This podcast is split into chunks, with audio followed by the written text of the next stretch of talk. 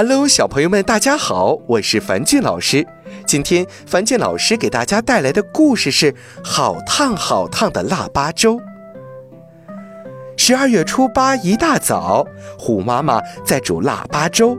她说：“小老虎，你可得离粥远一点，离炉子远一点，小心不要被烫到哦。”粥煮好了，妈妈先给小老虎盛了一碗。他看到糖罐空了，就出门去买糖了。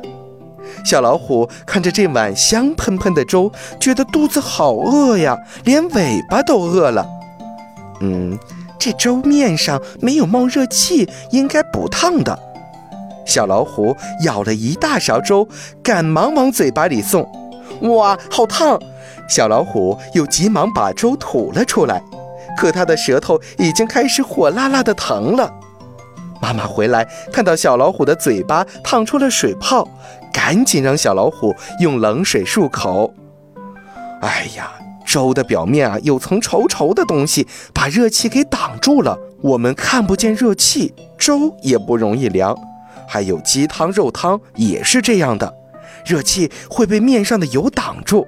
你以后吃这些食物，一定要等到不烫了再吃，记住了没有？小朋友们。心急吃不了热豆腐，宝宝容易被烫伤，因此享用美食的时候，应该先让大人试一下饭菜的温度，不要以为没冒热气的粥汤都是安全的。如果你一口吞下一大勺，可能就会像小老虎一样倒霉哦。小朋友们，今天的故事就到这儿了，早点休息吧，晚安。